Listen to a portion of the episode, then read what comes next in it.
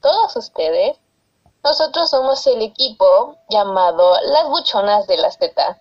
Este equipo está conformado por María Fernanda Cabrera Martínez, por Luis Antonio Flores Morales, por María Leonor Hernández Hernández y por mí, Catherine Hernández García. En este podcast vamos a hablar sobre Soren Kierkegaard, un filósofo danés que nos abrió el camino hacia el existencialismo y hacia la angustia moderna. Así que ahora mi compañera María Leonor nos va a platicar más sobre esta dichosa angustia moderna. Hola a todos los que nos escuchan. En efecto, como dice Catherine, el día de hoy hablaremos respecto a una de las teorías filosóficas más importantes del danés filósofo Kierkegaard, que es la angustia moderna. La angustia moderna surge a partir del temor del hombre, y es precisamente a estas personas temerosas a quienes Kierkegaard dirige su teoría. Se basa básicamente en una paradoja de vida, que considera toda la existencia humana, puesto que reconoce que el hombre se encuentra suspendido en su propia finitud y la infinitud que se le revela. Por lo tanto, aquí entra mucho como el significado de lo que es el estar aquí y sobre todo lo que conlleva la toma de decisiones, puesto que los hombres en todo momento estamos expuestos a tomar alguna decisión, lo cual es precisamente lo que conlleva a esa angustia de la que Kierkegaard nos habla, en la que entra también el término libertad, que va a ser un término con bastante relevancia en este tema, puesto que Kierkegaard eh, lo postula en la frase, la angustia es el vértigo de la libertad, que pues básicamente se trata de que la libertad se basa en tomar decisiones y en base a esas decisiones surge el vértigo de no saber qué es lo que nos depara en el futuro.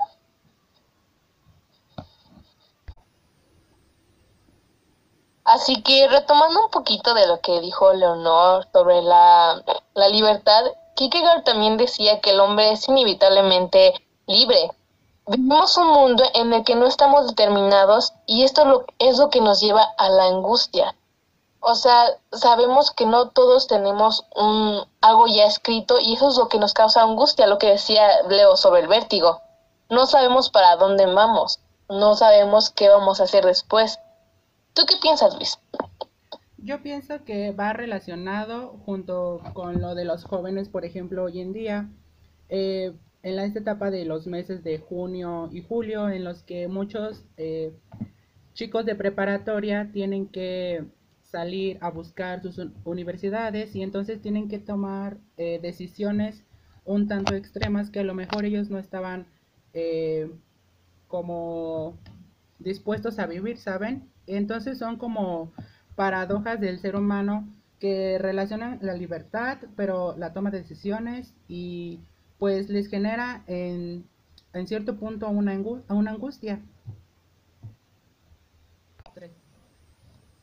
Bueno, concordando con mi compañero, compañero Luis, yo puedo decir que en mi caso, ahorita que estoy viviendo a través de todo esto de la pandemia, puedo decir mediante mi opinión que esta nos está limitando a lo que realmente nos gustaría hacer dado que queremos tomar muchas decisiones, pero es un poco complicado por, porque realmente todo esto nos está limitando a estar encerrados, a simplemente ya no sentirnos motivados. Y pues aparte estamos tomando nuevos métodos para, para crecer como tal, como es la tecnología, pero pues eso ya es otro tema.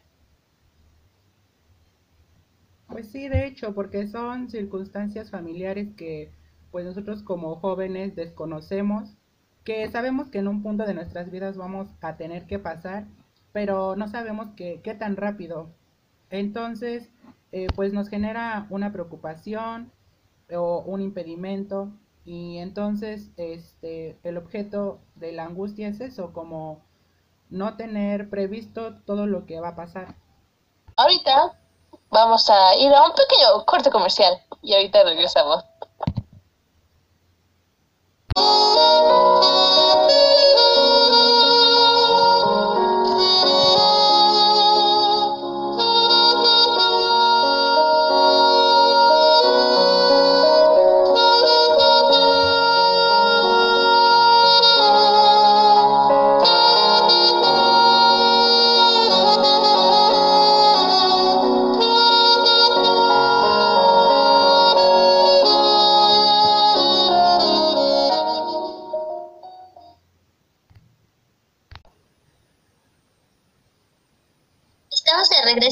Nuestro programa del día de hoy y retomando el tema de todo esto que viene siendo el vértigo y la angustia moderna de la que nos habla la teoría filosófica de Kierkegaard, pues surge otro tema que también fue de gran importancia dentro del desarrollo de su filosofía, que es el, el existencialismo. El existencialismo es básicamente la pregunta del qué soy, para qué estoy. Eh, son básicamente preguntas que significan, que intentan definir lo que deberíamos ser, eh, qué debería hacer en un futuro, por qué debería hacerlo.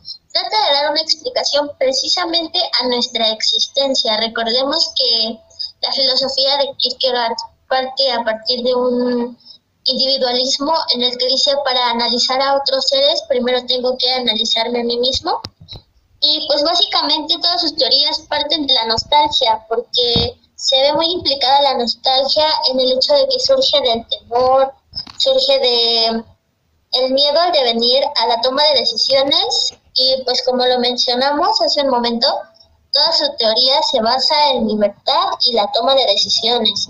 Entonces nos dice que la libertad de elecciones define la vida. Sin embargo, eh, a muchas personas les da temor esta cuestión de tomar decisiones. Ya lo mencionaban hace un momento Luis y Fer, que dicen el miedo a la universidad de los jóvenes, el miedo a la vida adulta, ese tipo de cosas. Pues son puntos muy resaltantes de sus teorías. Sin embargo, también un punto muy importante es el que trata respecto a la moral que se ve inmiscuida en la libertad, porque eh, esto nos, nos habla de que nuestras decisiones se marcan por un carácter moral, siempre está implícito este, este acto de decidir en base a, a lo que creemos, en base incluso a valores que tenemos inculcados desde casa. Por ejemplo, pues Kierkegaard fue criado dentro de una familia religiosa. Su padre era pastor de la iglesia y pese a eso él no estaba totalmente de acuerdo respecto a todos estos hechos. Pues sí, de hecho, como dice mi compañera Leonor, creo que el existencialismo va como de la mano con lo subjetivo, o sea, eh, pues yo pienso que muchas veces eh, este hecho desmoraliza la conciencia social y pues nos hace combatir este pues las organizaciones que en las que estamos actualmente no por ejemplo el existencialismo este sigue vigente y se difunde en países occidentales pero más allá de eso creo que también es parte de una doctrina que por ejemplo Kierkegaard en 1855, si no mal recuerdo, pues dijo que él era enemigo de, estas cosas del socialismo y la democracia, que va pues de la mano con todo lo que vivimos eh, la población, ¿no? Con, con el gobierno y tal.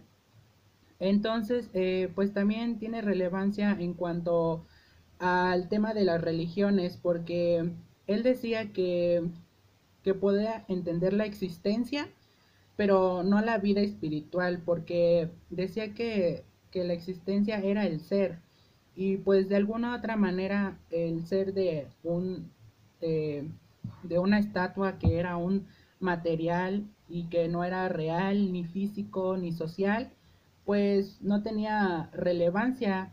Y pues esto del existencialismo eh, a muchas gentes las encapsulaba en en el miedo a la muerte, en la desesperación, este, y pues esta filosofía eh, fue adoptada por otros ideólogos, por ejemplo Jasper, que era alemán, y pues el existencialismo también eh, dice que la filosofía es, es la libertad. Bueno, pues retomando lo que dijo mi compañero Luis, yo creo que uno de los factores que contribuyen para combatir la angustia es que, como se mencionó, es que las personas se basan en una fe para sentirse tranquilas o con esperanzas. Pero tal vez la sociedad se llega a sentir más confundida porque las personas que dan a conocer la religión algunas veces hacen cosas que son contradictorias a estas o a veces hasta poco morales. Sí, de hecho hay muchas personas que dicen ser cristianas, pero lo que su religión les permite, o sea, como lo que les permite ser cristianos a veces no lo llevan a cabo en su vida diaria y son unas personas totalmente diferentes. Entonces se podría considerar como que son hasta hipócritas. Eso es muy cierto, aunque también debemos como tener muy en cuenta esa parte de que Kierkegaard dice la, nuestras decisiones, las decisiones que tomamos y las consecuencias de estas son únicamente culpa nuestra. No podemos ir por la vida culpando a los demás por los efectos que tienen nuestras decisiones, porque precisamente a partir de eso va a ser la angustia. Eh, se basa en el miedo al futuro, pero es un futuro que básicamente Kierkegaard nos dice tenemos que afrontar. No podemos ir por la vida simplemente eh, pues cuestionando la hipocresía y la moral de las personas, sino que también tenemos que afrontar, la, afrontar las consecuencias de esas decisiones que estamos tomando, porque es precisamente una decisión personal, no es una decisión obligada, puesto que ya se vivió la angustia, eh, se supone que se pensó lo que íbamos a decir, lo que íbamos a, la manera en la que íbamos a actuar, y pues lo único que queda es afrontar esa consecuencia.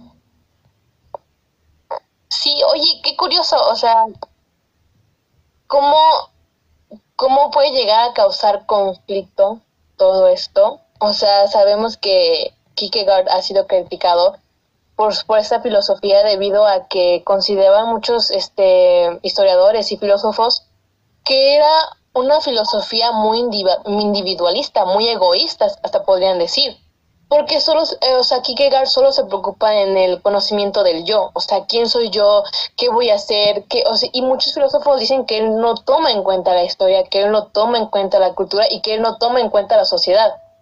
Entonces es muy curioso porque uno, como va creciendo, como vamos este, teniendo esas decisiones tan, tan importantes en nuestra vida, por ejemplo, tener una carrera, formar una familia, tener un trabajo, muchas cosas que se nos van presentando, sabemos que nosotros somos los culpables, pero, pero sabemos también que hay muchos factores que nos inclinan a hacer lo que nosotros llegamos a hacer.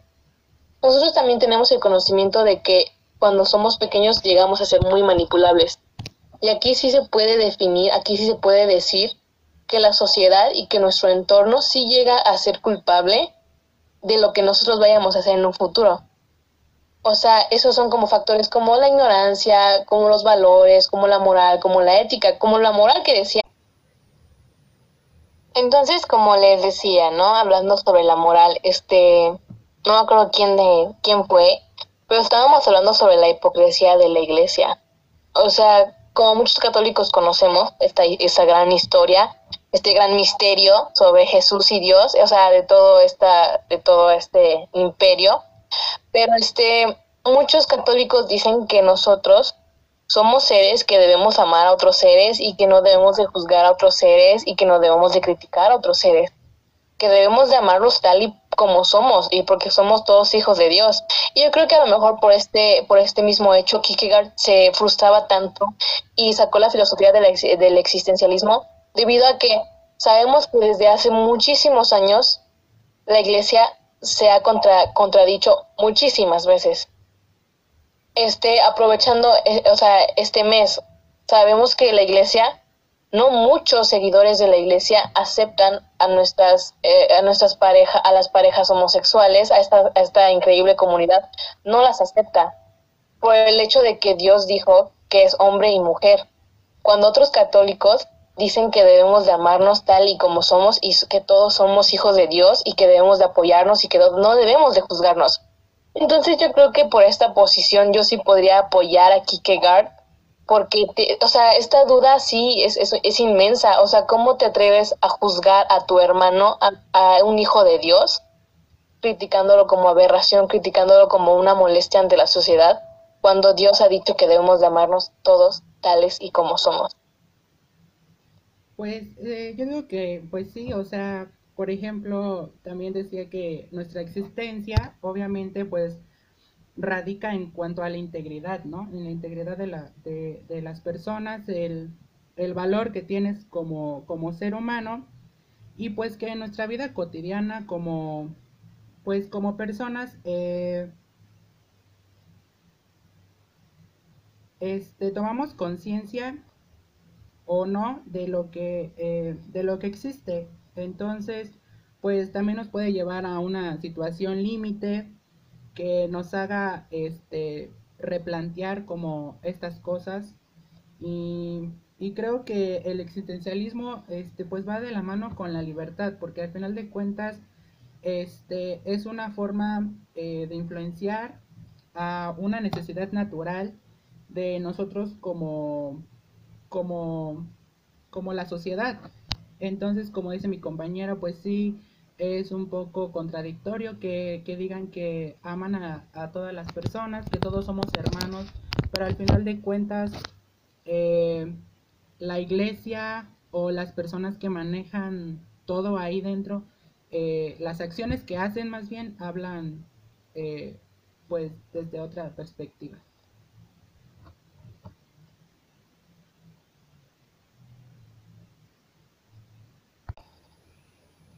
Sí, pues estoy muy de acuerdo con las opiniones que nos dan Luis y Catherine. Es muy correcto, existe mucha variedad eh, ya dentro de la sociedad. Hay personas que toman decisiones, pero son decisiones muy cambiantes, no tienen ya posturas fijas, ya no es como tal que sean fieles a un pensamiento, que no es algo malo, está bien tener cambios, pero sean cambios benéficos, que no sea solo un cambio que viene a causar más problemas.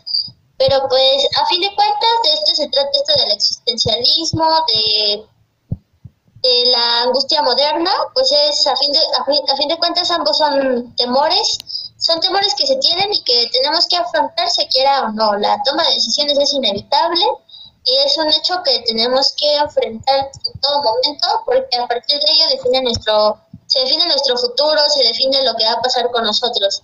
Pero bueno, eh, vamos a un corte comercial de nuestro patrocinador McDonald's. No olviden consumir local.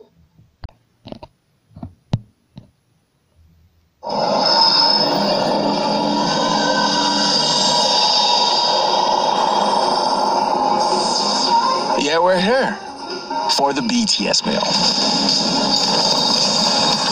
A Coke and fries. 10 piece chicken McNuggets. And one more thing. Mm, two more things. Sweet chili sauce. And cage. Yeah, the BTS meal at McDonald's.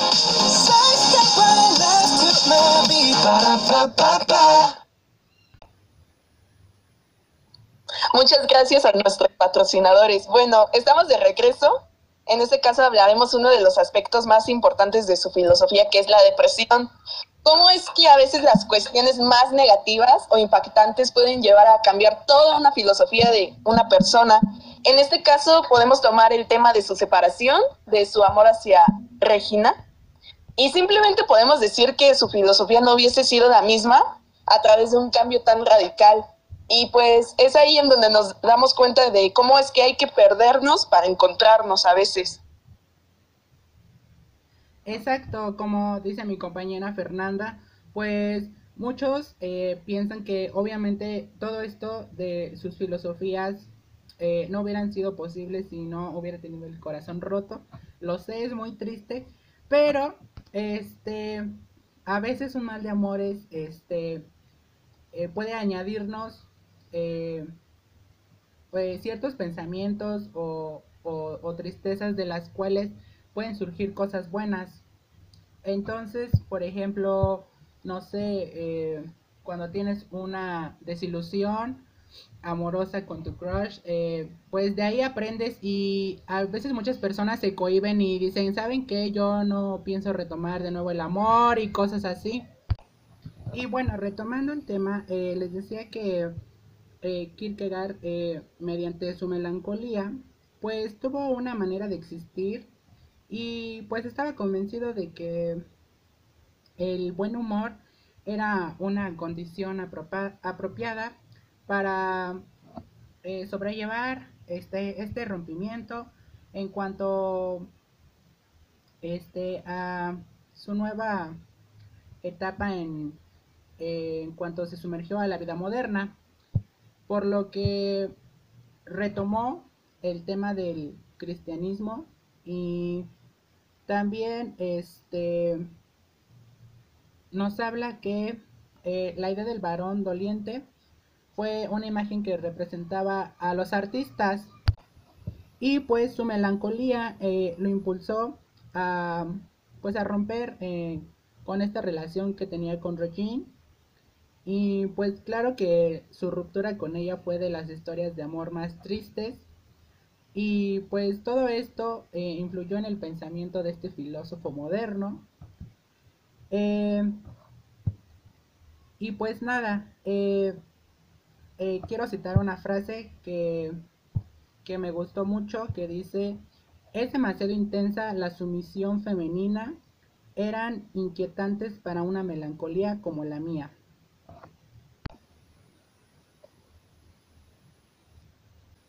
Así que retomando toda esta cuestión de la melancolía y la depresión y de cómo puede llegar a cambiar todo nuestro nuestros sentidos, todo, todo, de cómo vemos las cosas, ¿no?